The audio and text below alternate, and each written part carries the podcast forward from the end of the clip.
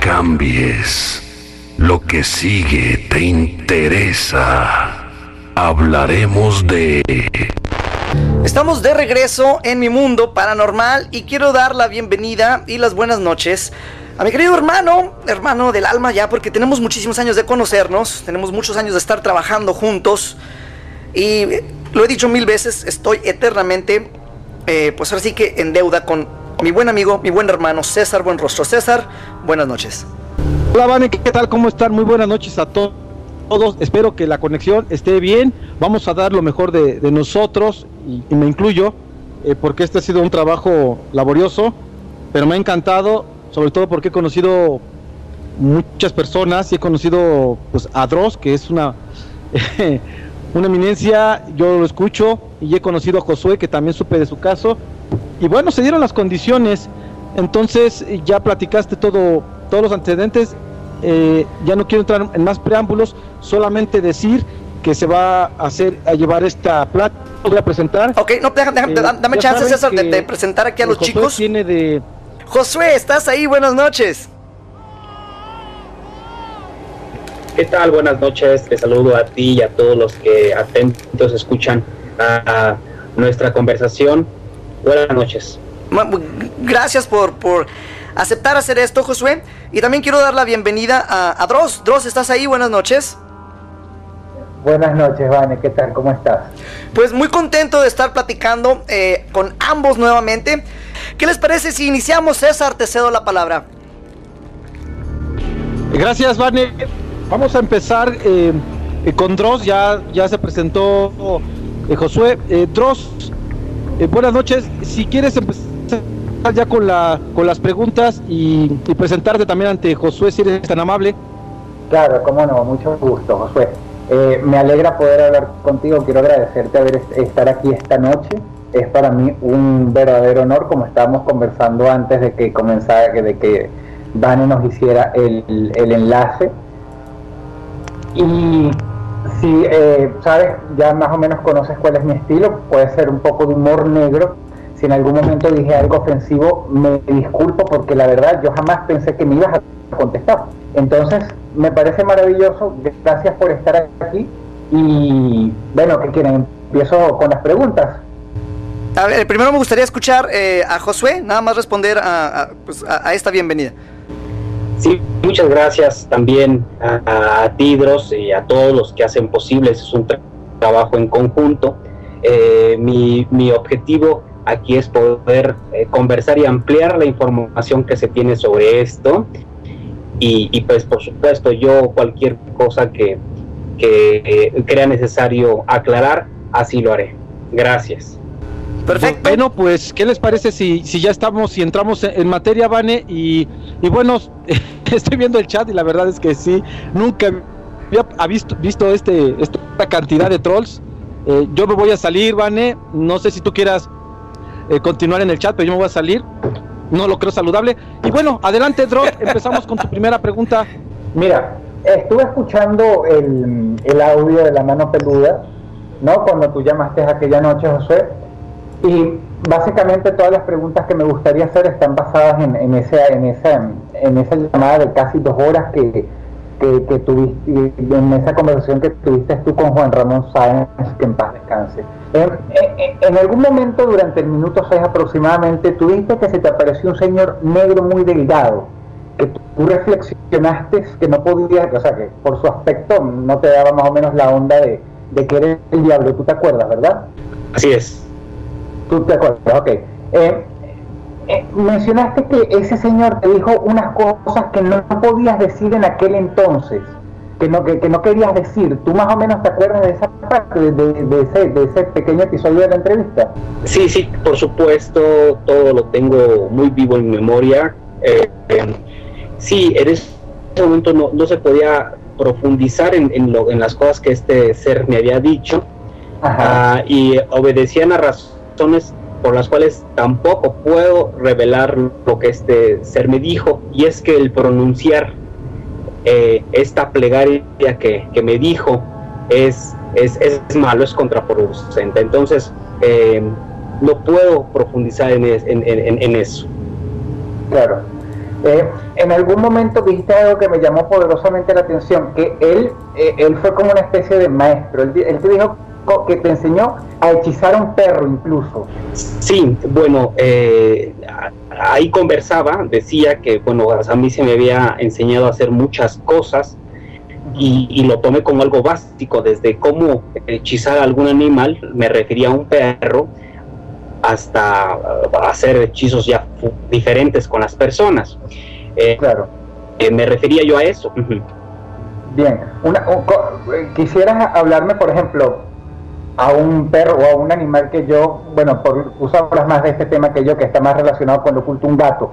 ¿Cómo haces para hechizar a un, a un animal, por ejemplo, a un gato o a un perro? Bueno, eh, se, se, hacen ese tipo de hechizos buscando que este animal nunca se despegue de uno.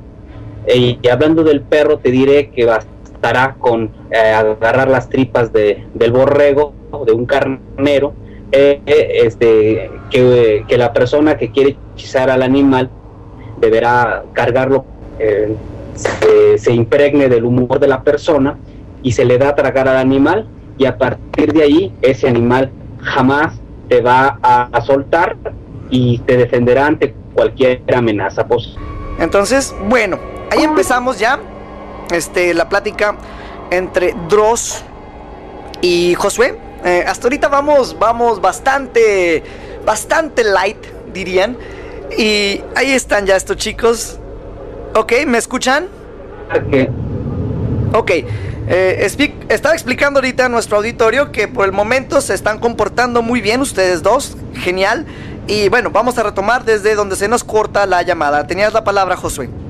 Me preguntaban de cómo provocar hechizos contra estos animales. Eh, me refiero a que son animales que tú encuentras en la calle, o sea, que no es un animal que haya tenido con, con, esta, con alguien, con uno, eh, pues ya un trato en donde pues haya generado una aceptación de liderazgo. No, no, tú puedes eh, caminar por la calle y encontrar un perro que sea o un león, ¿verdad? Que ese es un, ese es un hechizo muy, muy eh, recurrente en, las personas que trabajan con este tipo de fieras y se le da, entonces el animal siempre respetará a esta persona, no importando su instinto animal. Ok. Una cosa que me llamó mucho la atención, que, que, se, que dijiste también durante la entrevista, creo que a los 10 minutos. Tú hablas de un libro con el que empezaste a hacer invocaciones en, la sala de tu casa y rituales en el que creo que te acompañaron otras personas. ¿Cómo se llama este libro, José? Les decía que no era un libro en específico en sí. Realmente eran libros que nos hablaban, que son apuntes de otros brujos, eran apuntes que un brujo practicante de esta magia ceremonial redactaba y a los cuales yo tuve acceso.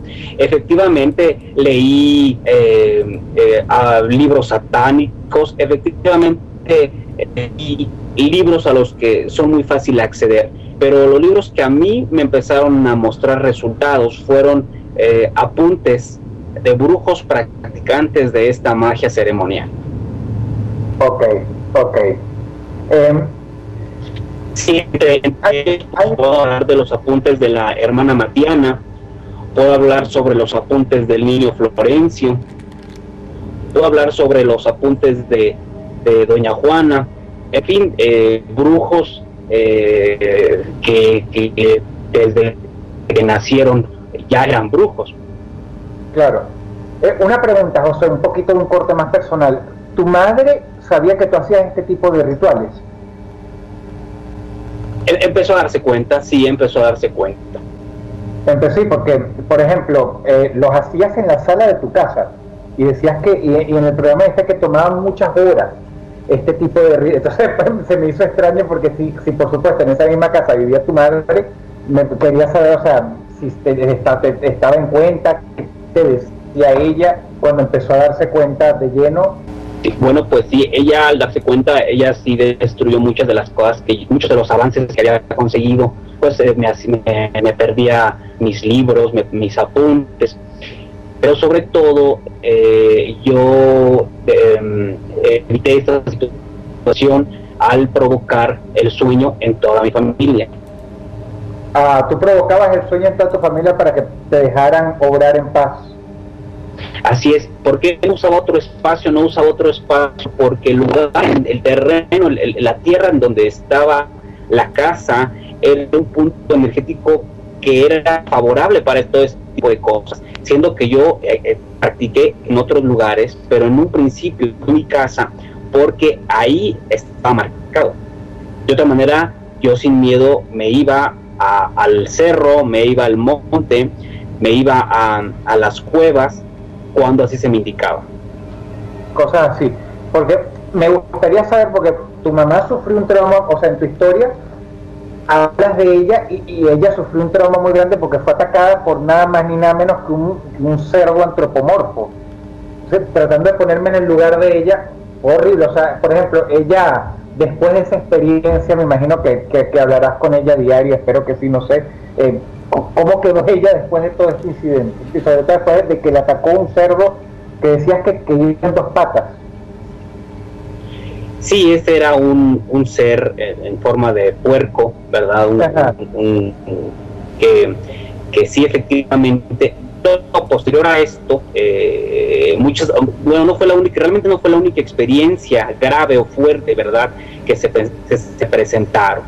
Eh, pero lo que ocurría después de esto, eh, eh, mi, mi, madre solo o, o, alguna otra persona presentaba algún moretón alguna muestra de daño físico, pero no en sus recuerdos. Solo lo que referían todo siempre era un olor apodrido que siempre les, les eh, incluso a la gente les decía, ah, hueles mal, ¿verdad? Fue, era lo, único que, quedaba de esos encuentros.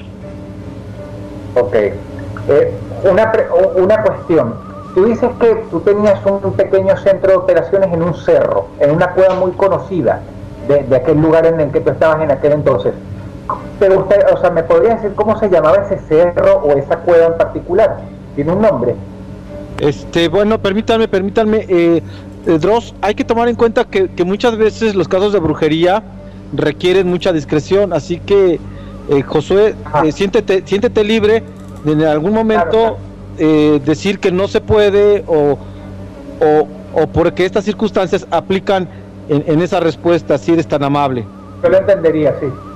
Gracias, Dross. Sí, sí gracias. Eh, efectivamente, efectivamente, hay lugares, esos son lugares que eh, continúan siendo lugar de culto, ¿verdad? Y, muchos de los problemas que me ha cargado durante todos esos años es por la revelación de cosas preferiré omitir este, eh, esta respuesta, pero diré, bueno, pues como todas, es un, un, lugar profundo, muy oscuro, lleno de humedad, claro.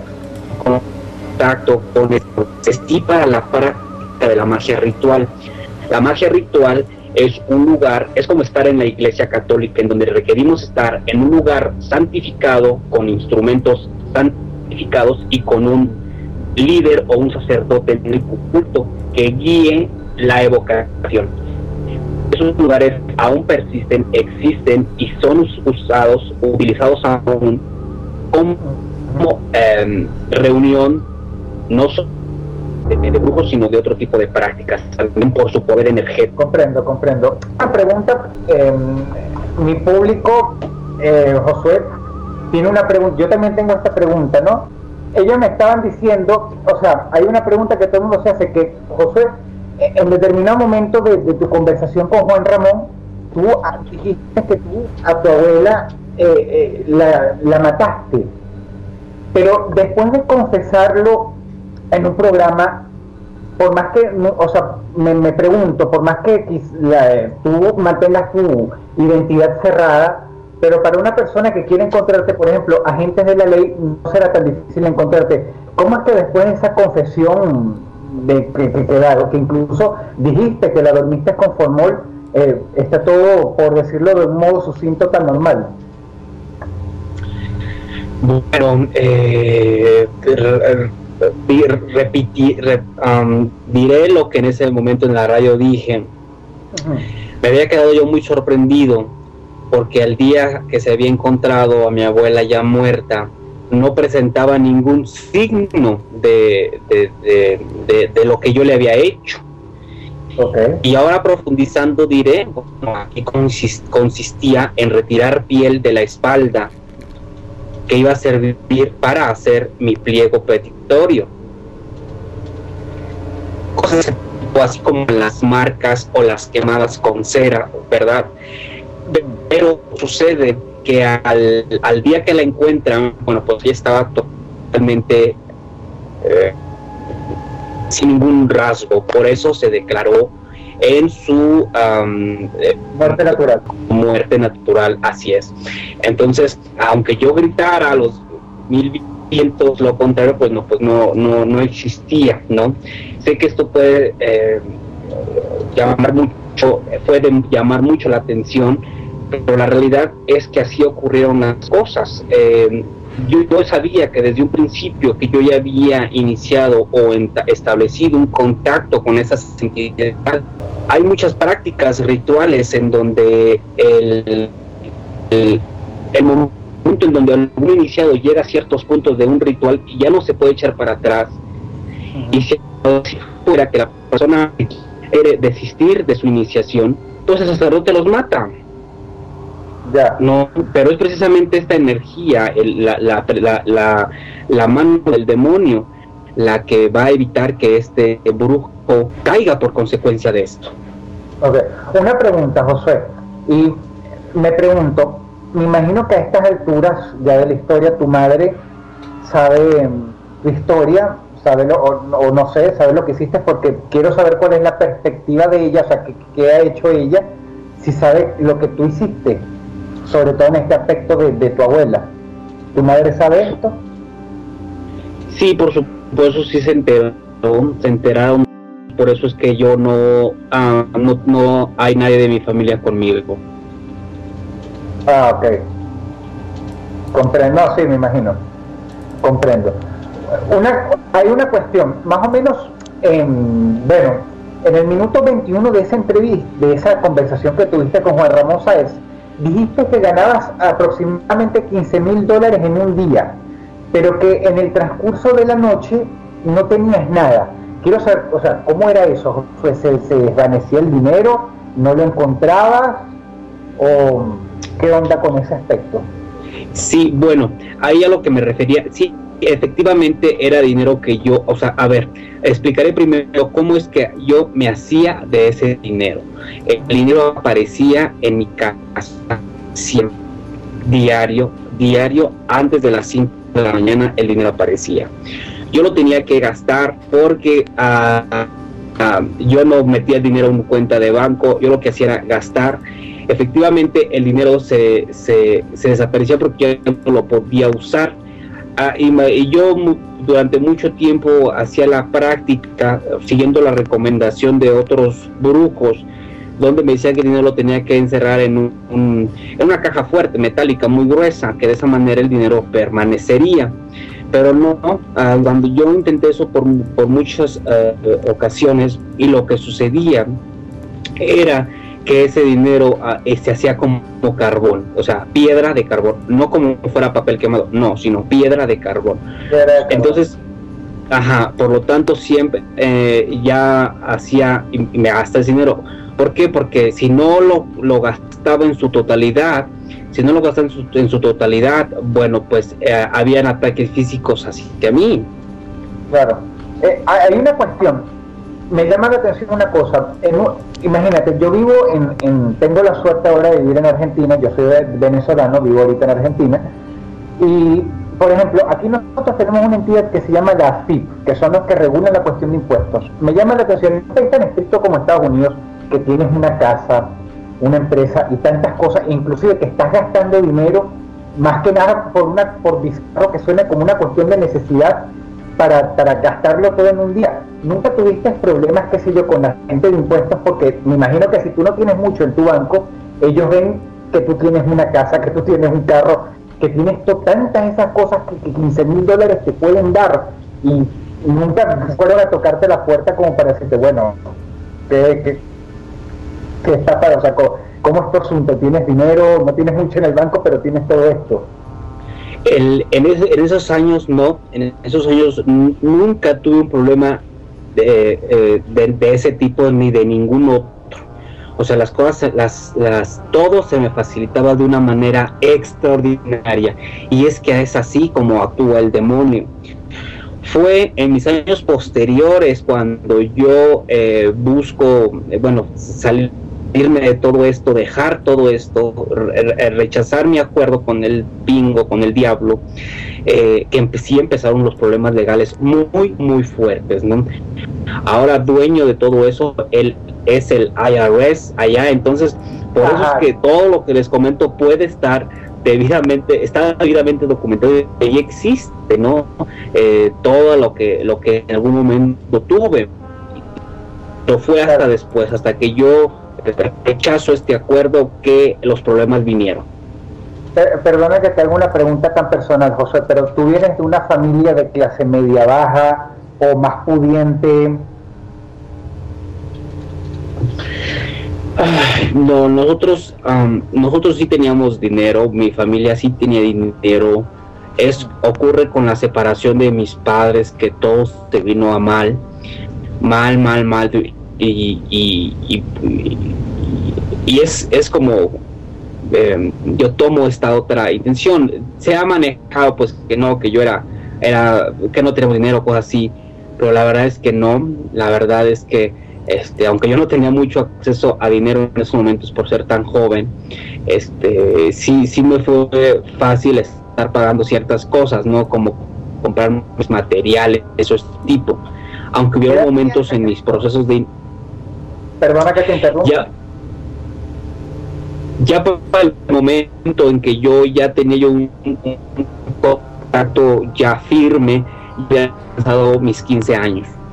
Ah, ok, ok, ok. ¿Ahorita cuántos tienes? Pero yo esto, pero esto, pero yo esto lo había iniciado desde eh, mis 12 años aproximadamente, ¿no?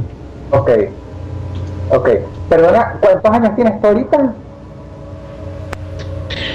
Eh, en, en, la entrevista sí, sí revelé este, mi edad en esa conversación, la edad en la que inicio y más los años en los que ha pasado eso, ¿verdad? Claro. Ah, dímelo, dímelo claramente y no tengas pena de decírmelo. O sea, tú no me quieres decir cuál es tu edad ahorita, ahorita mismo. Bueno, es, es realmente no le la, la, la, importancia, pero mira, si ese programa eh, se transmitió hace 10 años y yo hablé cuando tenía 20, ¿verdad? ¿Hay algún problema en decir que tienes, claro, 30 años ahorita? no, para nada, solo que quería que te dieras son respuestas lo relaté en su principio. Claro. Hay una pregunta que por, que por ejemplo es, es hasta incluso cómica, ¿no? Pero también es una pregunta que se hacía la gente y te la quiero hacer llegar. Eh, me acuerdo que no, creo que hubo un malentendido que, que, que, Juan, que Juan Ramón Sáenz te habrá escuchado mal en algún momento, te entendió que la mujer sin piel creo que por piel él entendió pies, que no tenía pies. No, no ocurrió así. Eh, no ocurrió así, pero la pregunta debemos meterla al contexto total de la conversación en ese momento. En, esos momentos, debo aclarar algo, debo aclarar algo que, que sí considero muy importante.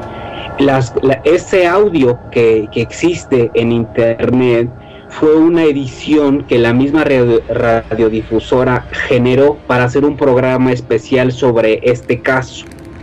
Por, lo tanto, no incluye las repetidas conversaciones que en la radio hice en vivo, sino un resumen de mi conversación. Por lo tanto, pueden parecer, eh, habían respuestas que se daban, pero sin escucharse la pregunta anterior. Esta conversación Ah, estaba eh, pues ya bajo eh, em, mucha tensión, eh, habían dificultades para yo pronunciar algunas palabras, no sé, no. no lo entendí después y sigo sin comprenderlo ahora, pero a lo que me refería específicamente cuando me cuestionan cómo es, explico. Y, y yo me refería a cuando digo que está parada, era pues que estaba... Eh, eh, de pie, pero no eh, literalmente podríamos decirlo, pero sin esto, sin sus extremidades. Es decir, era una persona. Entonces me cuestionan, ¿está flotando? Y yo digo, eh, no sé si está flotando, no, no, sé si está flotando porque este, la única vez que, que le vi que, no, que vi que no tenía pies, ya relato esa, esa experiencia y refiriéndome que a lo mejor no se los había visto en ese momento y que sí los tenía que sí era un ser que estaba eh, totalmente sin, sin, sin, pies, ¿no? Claro, sí, porque, eh, porque no entendía si es que eh, todo el combo que me, me, ayuda a hacer una imagen de, de, esta criatura tan, tan deleznable en mi mente, porque lo de la piel entonces es un malentendido, tampoco tenía piel. Una mujer muy delegada, esta era una mujer con un cabello muy largo. Yo, yo la, la veo en mi mente como cuando la vi aquella vez o como la vi en, esas ocasiones. Eh, esta mujer al estar eh, levitando, por así decirlo, o flotando, suspendida sobre el aire, este, eh, este vestimenta era más larga que su propio cuerpo. pero la, la, la, imagen a mí más fuerte, o sea, lo que, o sea, yo nunca perdí el miedo. O sea, yo nunca perdí el miedo. Lo que me asustaba era su enorme boca con aquella larga lengua. Sí, sí, ya me, lo imagino. Porque hay una discordancia ahí, entonces yo quiero saber si es que se escuchó mal o si yo escuché piel por piel, porque tú describías que ella era muy blanca, pero después, eh, o, o antes, o no sé en qué orden, decías que no tenía piel. Entonces, claro, yo quería saber, bueno, ¿qué onda? ¿Cómo, ¿Cómo, supo? ¿Será por los rasgos de la nariz o algo así? Dross, Josué, eh, César, estamos en lo más alto de la hora, estamos en la hora en punto. Tenemos que hacer una pequeña identificación, no nos tardamos, por favor, espérense unos segundos, vamos y venimos. Estamos de regreso en mi mundo paranormal y Dross, estabas formulando una pregunta antes de ser abruptamente interrumpido por yo, el conductor, el que tus fans odian. Soy ahorita el terror de toda la gente que te sigue, Dross. Y bueno... que así siga. Continuamos. Este, Vane, Vane, permíteme nada más hacer una, una este, aclaración. Bueno, una aclaración. Es, veo que, que la conversación se está tornando muy interesante y qué bueno que, que, estoy notando y le estoy diciendo a Dross que él es fan de la historia. Eh, no ha perdido ningún detalle y qué bueno que han salido estos eh, sesgos a, a, flote porque también teníamos eh, esa historia medio medio que rara. Y afortunadamente Josué está explicando que en algún momento dado parece ser, no, no, bien, más bien fue que la edición del programa eh, quitó el, el, hilo de la conversación. Entonces, eh, continuemos, nada más quería hacer esa aclaración. Adelante, Dross. Quería hacer un pequeñísimo paréntesis.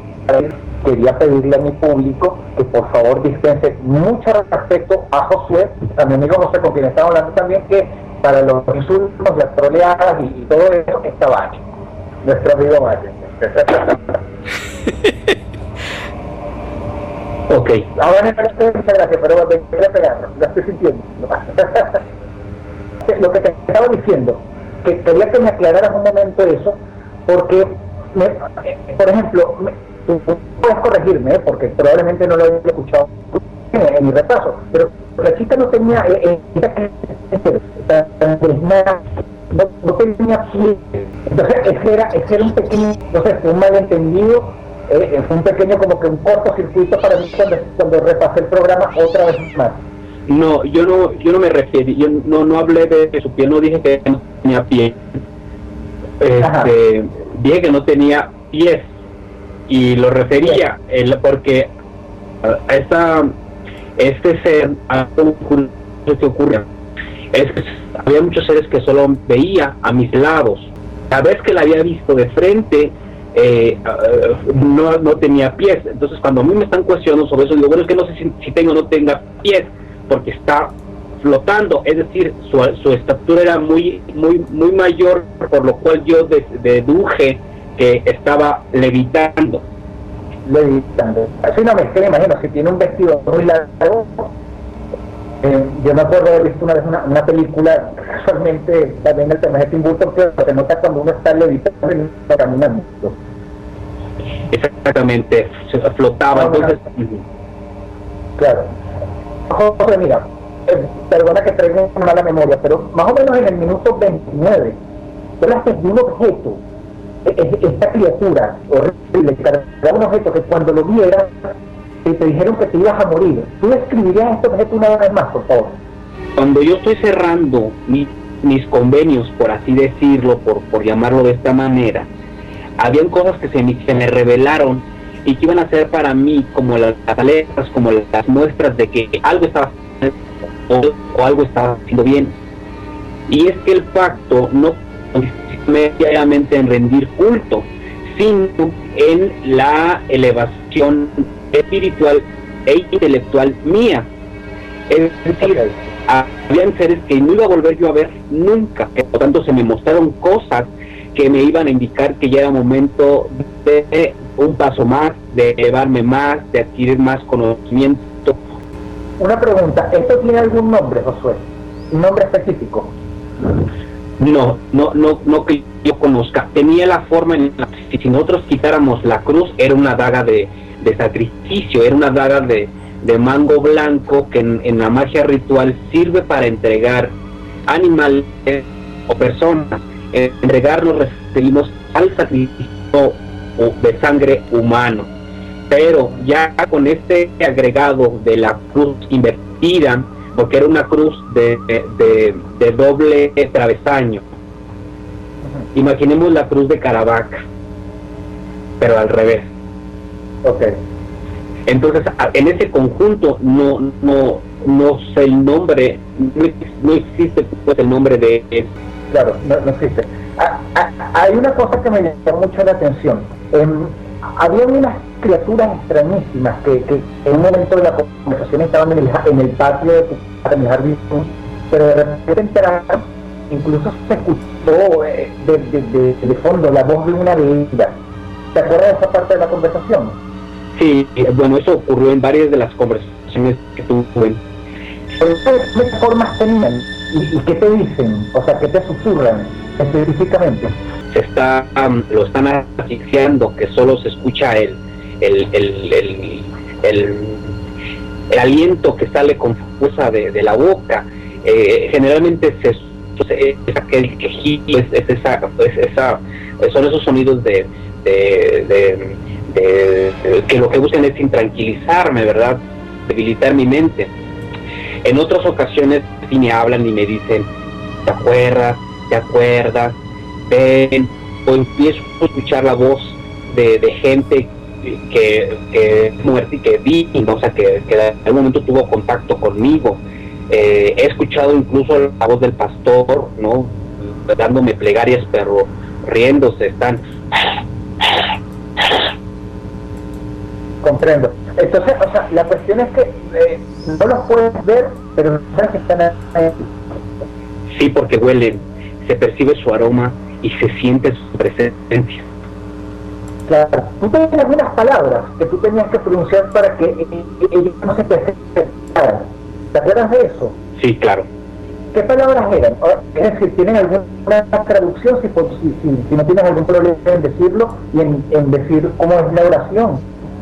Eh, este es un fragmento de una plegaria grande que se hace para el, para el dominio de, espíritus eh, de este tipo de, seres. Es una plegaria grande que, que abarca espíritus aéreos terrestres o ya de entidades infernales.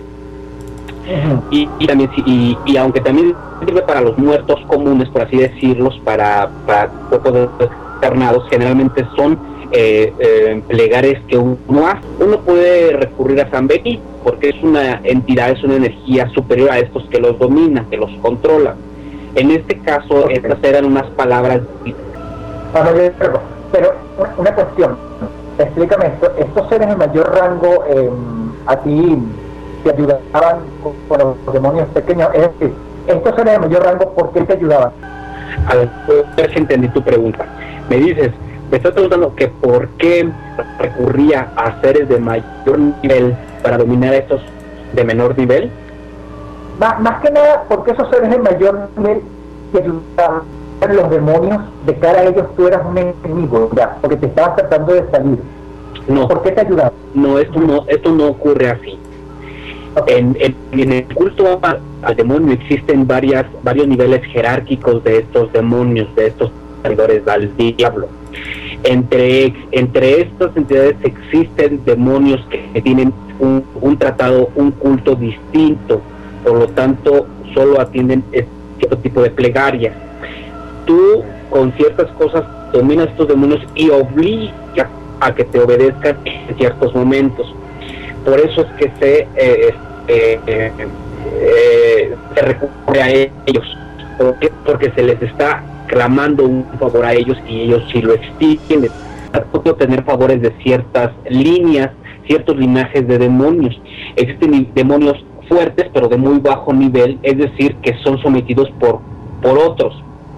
Eh, en este caso, conociendo la naturaleza de estos seres que me atacaban, se y, y- y- y- su superior de su misma línea, como tú lo decías, eh, está en mi contra, debo recurrir a misma energía, pero de otra línea.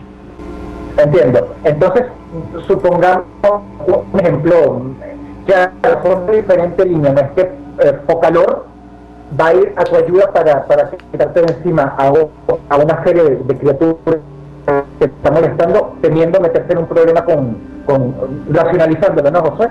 Temiendo meterse en un problema con Lucífugo. Cada demonio tiene cultos distintos, es decir, maneras de, de darle culto, ¿verdad? tiene ciertas reglas para su adoración.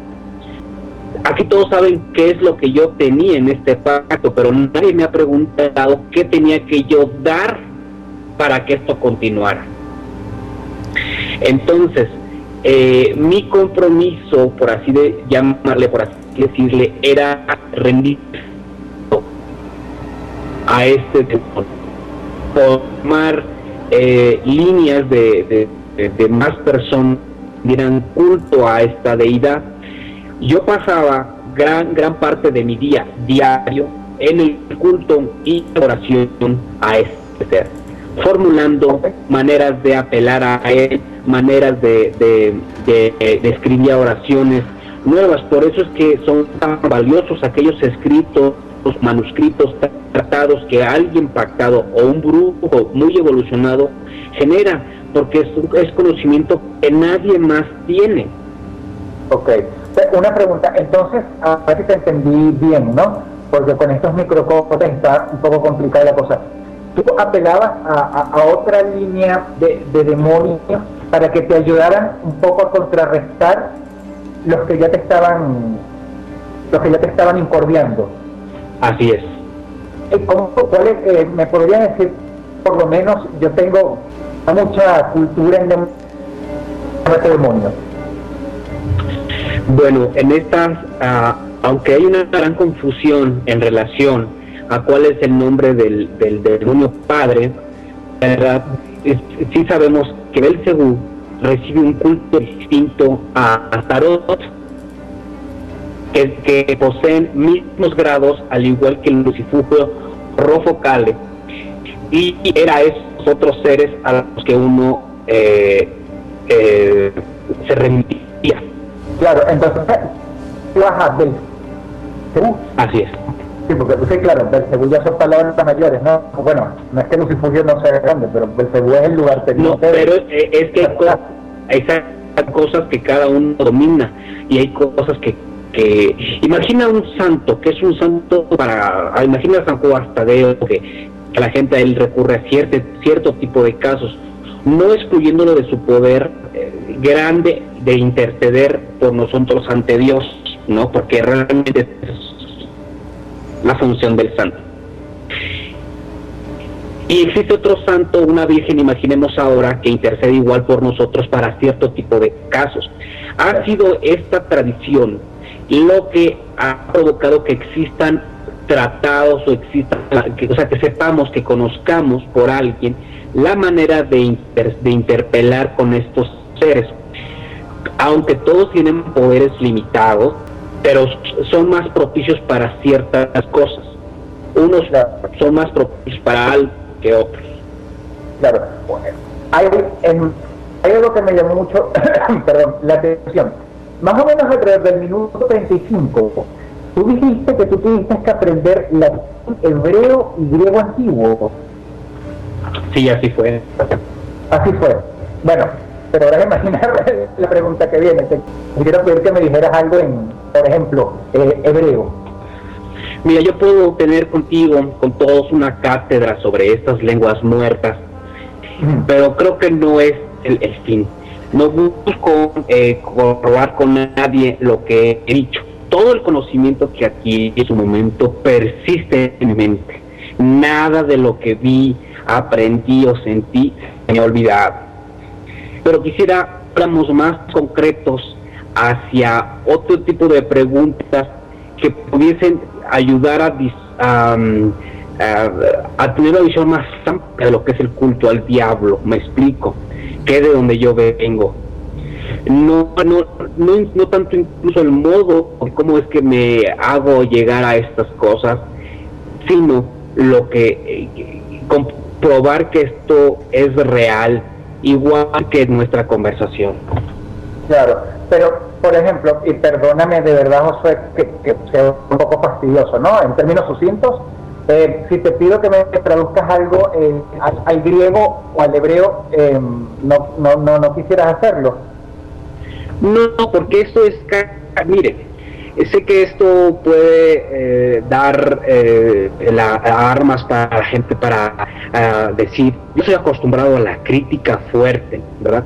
Estoy acostumbrado a ser este, señalado, estoy acostumbrado a ser insultado. Entonces, no le veo caso eh, de decir, puedes adquirir, te, puedo dar acceso a muchos de mis tratados que están escritos en estas lenguas con mi puño y letra para que lo corrobores. Eh, entonces yo preferiría que me preguntaras algo más específico, no algo tan fácil. Ya, pregunta física. Tú dijiste alrededor del minuto 40 que tu rostro se estaba deformando.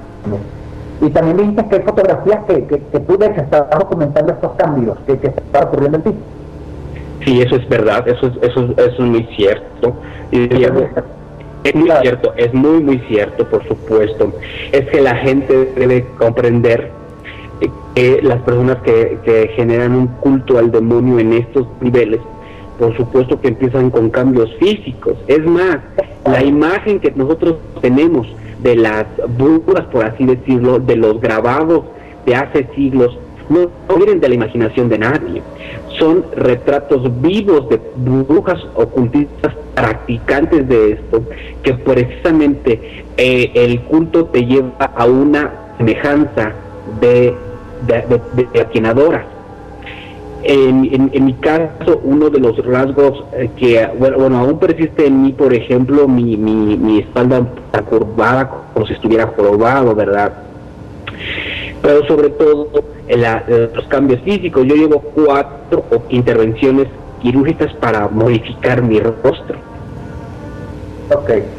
o sea, o sea, o sea, pero además no quiero que se, que se crea que no, no salgo a luz por lo feo que estoy. No, eso sería lo menos, ¿eh? no te preocupes, pero yo sé que tú estás tratando de, de, de, guardar pero, pero no te animarías, qué sé yo, a mostrarme alguna foto, por ejemplo, de espalda, que no sale tu rostro, de, de, de, esa, de, esa, de esa pequeña deformidad, de esa joroba que tienes. Sí, pues, sí, tú lo puedes apreciar, César, que estamos frente a mí, lo puedes testiguar no, por, por supuesto, tú lo puedes ver, o sea, antes de que yo lo he dicho, tú puedes verlo en, los videos, ¿no? La, el tipo de ropa que debo usar para tratar de disimular un poco esto. Pero esas cuestiones sí, porque sí me llevan a, a poderle mostrar a la gente que todo esto tiene consecuencias físicas, pero sobre todo espirituales. Claro, pero particularmente, perdona que no te animarías a mostrar una foto, por lo menos no de tu cara, obvio, porque sabemos que no quieres que, que, te vea por muchas razones, y es lógico, pero de tu espalda. Y, no, no como una cuestión de, humillación al público, sino para probar que, de hecho sí, que, que, sufriste este tipo de cambios. Sí, eso sí lo, lo, podemos este, eh, eh, diseñar de una manera que no sea tan grotesca, pero puedes ver en mi, cuerpo las heridas físicas que sufrí, que a mí no se, eh, se me borraron, ¿verdad? digo, lo hago en comparación con a mi abuela, o sea, las marcas que tengo de, de cuando en ciertos cultos me tenían que amarrar para poder eh, no para no eh, sufrir más daños verdad eh, entonces sí pero imagínate yo me pongo a, pensar cómo va a ser ver mi espalda ahí toda reptiloide. Ya ya. Sí porque te digo una cosa José y, quiero que o sea que quede como pan de testigo mi amigo César como testigo y el público de testigo que por ejemplo si mandaras una foto de esto de tu espalda, de tu rostro. Yo te puedo prometer que nunca jamás voy a mostrarla. Pero es más que nada para, para saber que va, que de verdad te, pasó esto, este cambio tan, tan grotesco en, tu espalda. Si, si, si se trata de esto, lo, lo, lo mostraría en, en, en, en cámaras, ¿verdad? Lo mostraría en vivo, que no quede eh, eh, ¿cómo, decirlo? Eh, la, la, la duda de, de si esta fotografía me corresponde o no. ¿verdad? Entonces eso en otro momento puede ser, pero por supuesto, las huellas de esta experiencia están, ¿verdad? La, la, la, la, muchas veces también hasta eh, desprendo eh, un olor, ¿no? diferente, cosas de ese tipo, ¿no? Claro. Hay, hay otra pregunta, José, y también quiero, quiero hacerla limpiamente porque para que para que tú también veas, o sea, no, todos son preguntas capciosas o no todos son preguntas diseñadas para, para ver en qué te puedes haber equivocado o qué vas a decir o qué me vas a probar y qué no.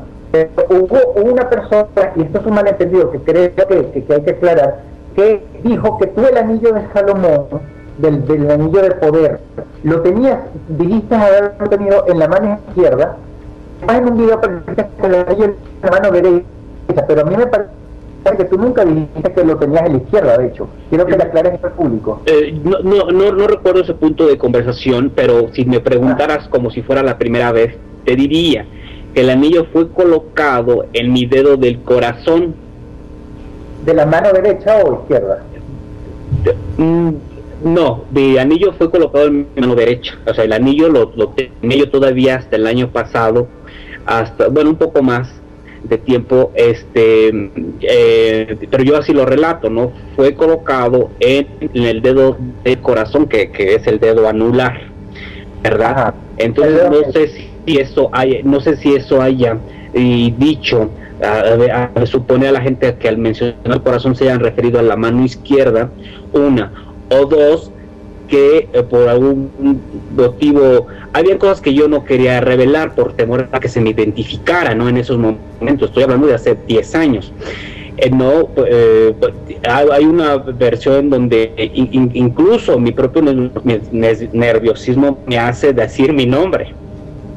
Ah, sí, cuidado. Sí, que yo después digo, tengo otro nombre que yo no, entonces me doy cuenta que yo ya había dicho mi nombre real, o sea, porque este nombre es real, o sea, mi nombre es el que así aparece en, en, en, mi pasaporte. Ya, ya, me imagino. O sea, no, no, no, no dije un nombre falso, ¿no? Que después traté de, de, de, de corregir esto, pero ya no pude. Ya. Una pregunta, Josué ¿Me podrías decir expresamente qué medicamento para el corazón tomas? ¿Qué medicamento para el corazón tomo? Sí. Bueno, actualmente yo no tomo ninguno. No sé de dónde sacas esta idea.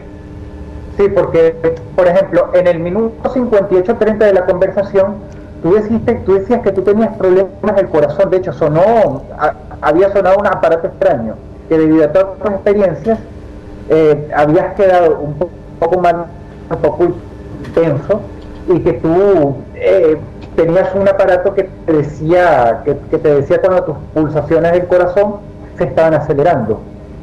Así es, exactamente. Eh, eh, yo no estuve, yo no estaba bajo ningún tratamiento médico, pero sí, sí me ocurrió mucho la exaltación. Y aunque yo generalmente recurría a medicamentos o más bien a la farmacopea naturista, sí ahí ah. eh, tenía yo, usaba algún, desde algún respirador o alguna epinefrina o algún tipo de cosas, aunque nunca estuve en uno. Y sí, pero sí precisamente por que me interventilaba, usaba este dispositivo que me avisaba que mi desde que mi azúcar estuviera baja, aunque jamás he tomado insulina porque no soy diabético, ni nada de este tipo, ¿no? Claro. Dijiste que te tocó bailar con la negra. Ay, Dios.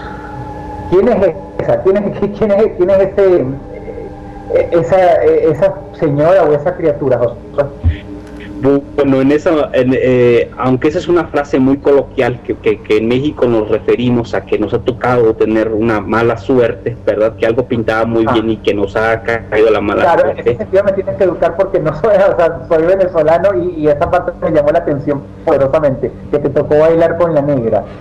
Sí, no, en este sentido, este, bueno, ah, como comentaba, lo hice eh, este comentario en forma coloquial, refiriéndome que había tocado bailar como con la más fea, ¿no? Algo parecido. Ah. Aunque en magia sí existe, bailar con la negra, con la gran señora, es bailar con la reina de todas las desgracias, que es la muerte. ¿no? Este, entonces en ese punto, pues yo estoy, me, están preguntando, me habían, hecho a mí me tocó bailar con la negra, o sea, yo me ah. equivoqué. Comprendo, lo comprendo, sí, en ese sentido, sí, a mí también me toca entonces, en ese sentido metafórico, hablar con la negra todo, desgraciadamente. Hubo un momento en que tú a Juan Ramón Sáenz le, dijiste, yo les haré llegar todos mis archivos fílmicos y fotográficos. Sí, eso se los entregué a él en persona porque él me visitó en Estados Unidos en varias ocasiones y, él sí este, obtuvo eh, incluso eh, yo en, una, eh, en un encuentro que hago acá en México, él me ve, este, bueno, antes me había platicado que quería relatar esto en un libro tal vez o en algo así. Le dije yo que yo estaba de acuerdo y que iba a participar con él, pero es hasta que yo lo veo acá en México, que vengo a México de visita a, él, a, a ver otras personalidades que entonces extiendo los derechos para él, porque me ha dicho que él no los había hecho públicos precisamente porque no tenía derechos, ¿no? Eh, él se hace y él sí lo tiene, lo él, él me enseñó todavía meses antes de, su fallecimiento, lamentable, este, ya todo la, el guion que había ya él escrito apoyado en todas las fotografías y sobre todo en audios. Incluso, no sé si en esta grabación que existe en internet que les recuerdo, es una edición de las transmisiones en vivo que se realizaron. Este, se transmitieron en, en, ese programa los, los, sonidos que yo tenía grabados, porque eso lo, lo, hice desde que pude, por muchos años, ¿no? Por mucho tiempo. Entonces, todo ese tipo de, información, hay cosas que, que, sigo conservando, porque cosas que, material que yo he recopilado por por lo que me sigue eh, ocurriendo, ¿verdad? Eh, y, pero sobre todo en esos momentos, pues la información que Juan Ramón tiene, pueden remitirse a su libro, un anecdotario en donde él explica cómo fue el encuentro conmigo, la visita a mi casa, la que fue mi casa. Ah, fíjate, no sabía de ese material, no sabía que Sí, él escribe un anecdotario en donde revela que se encuentra conmigo, eh, donde revela pues este la visita al, hospital, donde hay cosas que él obviamente omitió, pero Juan Ramón realmente estuvo muy cercano a mí, al igual que el pastor, e, y, exactamente al igual que el pastor Guaso y muchas otras personas que al no ser famosos pues no se sabe y, utilizo este espacio para, para, decirle a todos, porque pues, comprendo y tal vez yo obraré de igual forma de criticar y de llevar un juicio a, priori sobre la muerte de estas personas que ocurre en los nueve días. Em, la muerte de uno ocurre dentro de nueve días de la otra, ¿me explico? Juan Ramón se muere el 29 de mayo y el pastor Huaso antes de los nueve días, al igual que otras dos personas que estuvieron conmigo por varios años. otras dos personas. ¿No puedes decir que son esas personas, José? Sí, sí, claro. Digo, remitir los nombres eh, em, tal vez no lo considero correcto, ¿verdad? Yo estaba incluso acá en México cuando eh, Juan Rambón Sainz eh, fallece. Entonces ah, yo busqué llegar a la Ciudad de México para asistir a, su sepelio. Pero pues me, me, recomendaron no hacerlo precisamente por los, rumores que se empezaban a manejar. Pues al día siguiente de su muerte, el mismo día de su muerte, se estaba transmitiendo en cadena nacional que, estaba el diablo implicado en esto. Entonces, eh, me, limité por, por, no ofender. Lo mismo, por eso no, no, emito estos nombres, pero eran personas. Una era un sacristán, o más bien un capellán, ¿verdad? De donde yo estaba.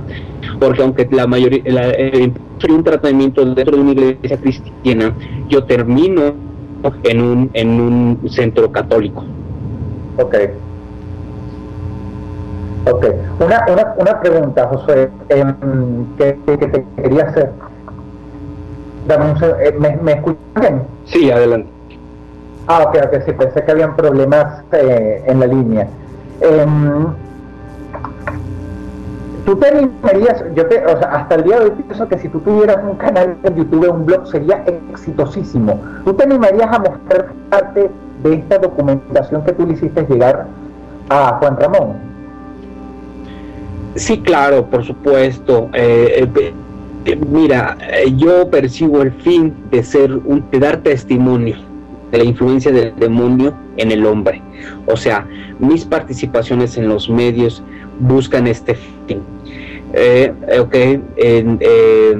Ah, por supuesto que en algún momento se me ha sugerido que una manera de llegar hacia la gente, sobre todo porque el Internet es un uno de los medios más usados para hacerse llegar de información, aunque la gran mayoría es falsa o está eh, recortada, que se queda chica a lo que es la verdad.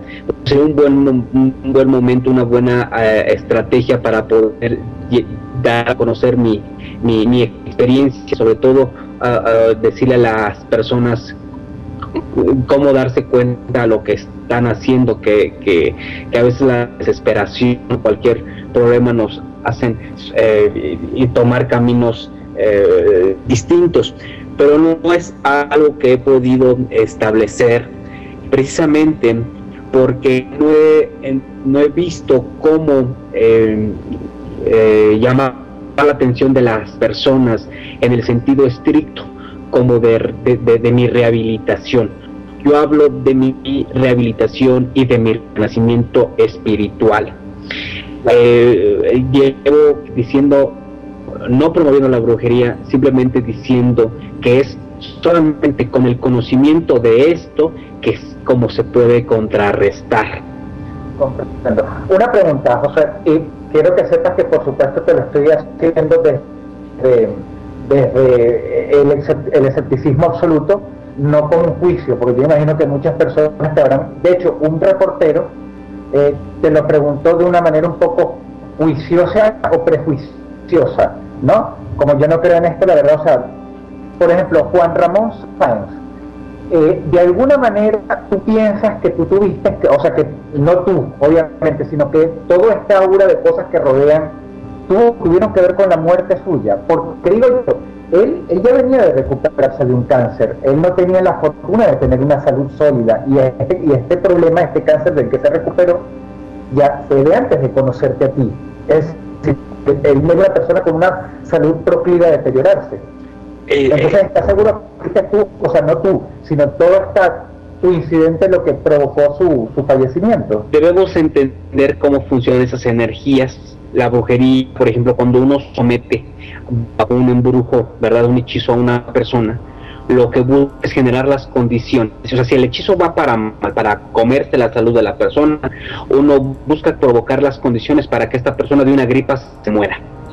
Efectivamente, eh, Juan Ramón Sainz este sí tenía había tenido problemas de salud, pero realmente que nadie de la gente conoce es que nuestro nuevo encuentro que hacemos aquí en México, aunque habido, había existido uno previo allá en Miami, era para que se atendiera por ataques de brujería. Sí, eh, eh, él estaba siendo víctima total de, esta brujería. coincide, coincide en que esas fechas había una, eh, eh, había una, estaba muy fuerte manejándose de que yo iba a revelar nombres de la gente que en las que yo las vi participar en todo este tipo de cultos. Por lo tanto, yo tengo que regresar a Estados Unidos para, para resguardarme, ¿verdad? Y pero esta gente que realmente existe eh, eh, atiza más la olla, me explico, aviva más la llama para provocar este daño. ¿Por qué? Porque en algunas declaraciones de Juan Ramón, pues él, habla de que pues sí tuvo acceso a información de gente muy prominente en México o incluso en los Estados Unidos con esas cosas. Entonces, esa energía más la mía que provoca mi propia presencia por todo lo que arrastro, sí pudieron ser determinantes en esto. Les recuerdo además que Juan Ramón Sainz tenía que estar presente, él iba a estar presente documentando un proceso de liberación con sacerdotes de, estas eh, artes para poder retirar mi anillo. No era para hacer un exorcismo porque yo nunca fui poseso, sino para retirarme el anillo, y, pero iba a coincidir con que iban a venir gentes de, lejos, por así decirlo, en el que él también iba a ser curado. Como él, lo revela, lo dice, bueno, él no alcanza a llegar a esta fecha. Entonces, la muerte de él, así como los accidentes de, de las personas que han participado en entrevistas conmigo, pues van eh, eh, relacionadas con el mal manejo de energías, porque existe gente que piensa que por el hecho de no creer en la brujería o en estas manifestaciones diabólicas, quedan exentos de este daño. Y eso es mentira. ¿no? Chicos, los tengo que interrumpir un segundo y, esto es para, para Dross y para Josué. Este, eh, tenemos menos de seis minutos de programa, nada más para. Vamos a tener que cerrar las ideas muy rápido o vamos a tener que reprogramar otra, otra entrevista. Eh, así de rápido se nos han ido dos horas, nada más para que sepan esto, ¿ok? Continuamos. Dross. Sí, mira, José, una, última cosa, ¿no? Esto, esta es una pregunta que se te va a hacer muy dura. Eh, ya que tú conoces tanto sobre todo esto, ¿tú me podrías echar a mí, por ejemplo, una maldición en la que yo me pueda morir por, antes de que se termine el año. Y ya así te invitaría a hacerlo. qué, fea, qué fea risa, ¿eh? Eso me dio miedo. No, no, o sea, no está mal que diga esto, pero yo no soy el Josué de antes. O sea, es gente, sus, fallecimientos o lo que les haya pasado, no ocurre algo que yo les haya echado encima. Pero si yo les estoy advirtiendo, como en su momento le, le, le, le, advertido a otra gente, por favor, ah, tiene que hacerse en ciertos lugares de cierta manera porque, porque yo busco la protección de esas personas, ¿verdad? No, no, no robarles la salud. A, mí, me acusan de, de, de, de, chuparme a los niños, ¿no? Eh, ah, no, no, claro, claro, ya me imagino. A Chávez tampoco se lo harías, a Hugo Chávez. No, por supuesto, bueno, Hugo Chávez tiene sus propios brujos que lo protegen, ¿verdad? Lo, intenté, lo intenté, lo intenté. Bueno, sí, tiene sus propios brujos, pero tiene cáncer y se está muriendo, ¿eh? Pues sí, pero eso, eso, puedo decir a otras cuestiones. miren, en ese sentido, lo que yo sí quiero decir, perdón, es eh, que la, la, la, la, el arma secreta del demonio es hacernos creer que no existe. Y a veces el no creer en algo es meramente para saciar, ¿verdad? Un vacío que tiene la persona. Es decir, como si la religión te exige ciertas eh, normas de conducta y no estás de acuerdo, entonces no crees. Entonces prefieres creer en ti y equivocarte tú sin, sin, sin sentir una guía espiritual, una guía que te permita tomar mejores. Se cortó. No, aquí estamos, aquí estamos. No, no, creo, que no se cortó. No, no, lo que pasa es que sí, hay personas que de repente se pueden hacer ateas por todas las razones equivocadas porque quizás Dios no le cumplió algún capricho. no, acuérdate que los ateos, no existe ningún ateo que sea ateo por razones científicas. Oye, sino es, es la ausencia de conocimiento. Ahí sí persiste la ignorancia en un ateo por lo cual, o su incapacidad de análisis, que, le es más fácil negar que investigar. Ouch. Entonces, mira, yo, claro, yo te entiendo muy bien. Lo que pasa es que yo me he dado cuenta que más bien hay que tener cuidado porque investigar es la criptonita de la gente que cree, porque mientras más uno investiga y mientras más se niegan ciertas respuestas, más, vas llegando a la verdad como el hada pixie en, este pueblo de México. Pero eso es un tema del que se puede hablar, Josué. Quiero agradecerte que de verdad hayas hablado conmigo y te quiero decir una cosa. Tú sabes bien que yo no creo en nada de esto, pero me encanta tu historia como una persona como yo que que de repente le puede gustar, qué sé yo, libros de terror. Y quiero que sepas que si algún día tú sacas tu libro, así sea biográfico, no importa, acudas a mí porque yo con muchísimo gusto, muchísimo gusto, Josué, te le voy a hacer publicidad. Pero eso sí, me, me tienes que hacer llegar una copia. sí, Claro. Por favor, por favor. gracias por gracias y, la pasé. Me divertí otra vez, me divertí muchísimo hablando contigo. Sí, no, a, mí es, es, importante siempre conversar con las personas. acepté una conversación contigo porque sé que de esta manera llegaría a un segmento de las personas que están aisladas de su realidad, que persisten en, en, la necesidad de, de, creer, ni siquiera en ellos mismos, buscan un liderazgo que les confirme la idea que ellos tienen de sí mismos. ¿Me explico? Entonces, yo no busco cambiar identidad, ni ideología, ni nada, no creencias, nada. Busco ser un, eh, un punto de referencia en esto de lo que existe y que es real. Sí, comprendo. Sí, bueno, yo creo que más bien hay mucha gente que se está despabilando y busca creer en algo que exista, porque ya la gente no es tan sensible a este tipo de cosas y por lo menos de las grandes religiones abramánicas eh, organizadas, este es un gran problema. Recuerda que el, cuando le preguntan, eh, le pregunta a Cristo a un demonio, ¿quién eres? Y responde legión porque son miles. Así son las tentaciones. Así mismo actúa el diablo que rabioso como león busca acechar a sus víctimas. Yo no te quiero considerar que seas yo no te quiero considerar que seas tú un, un, demonio.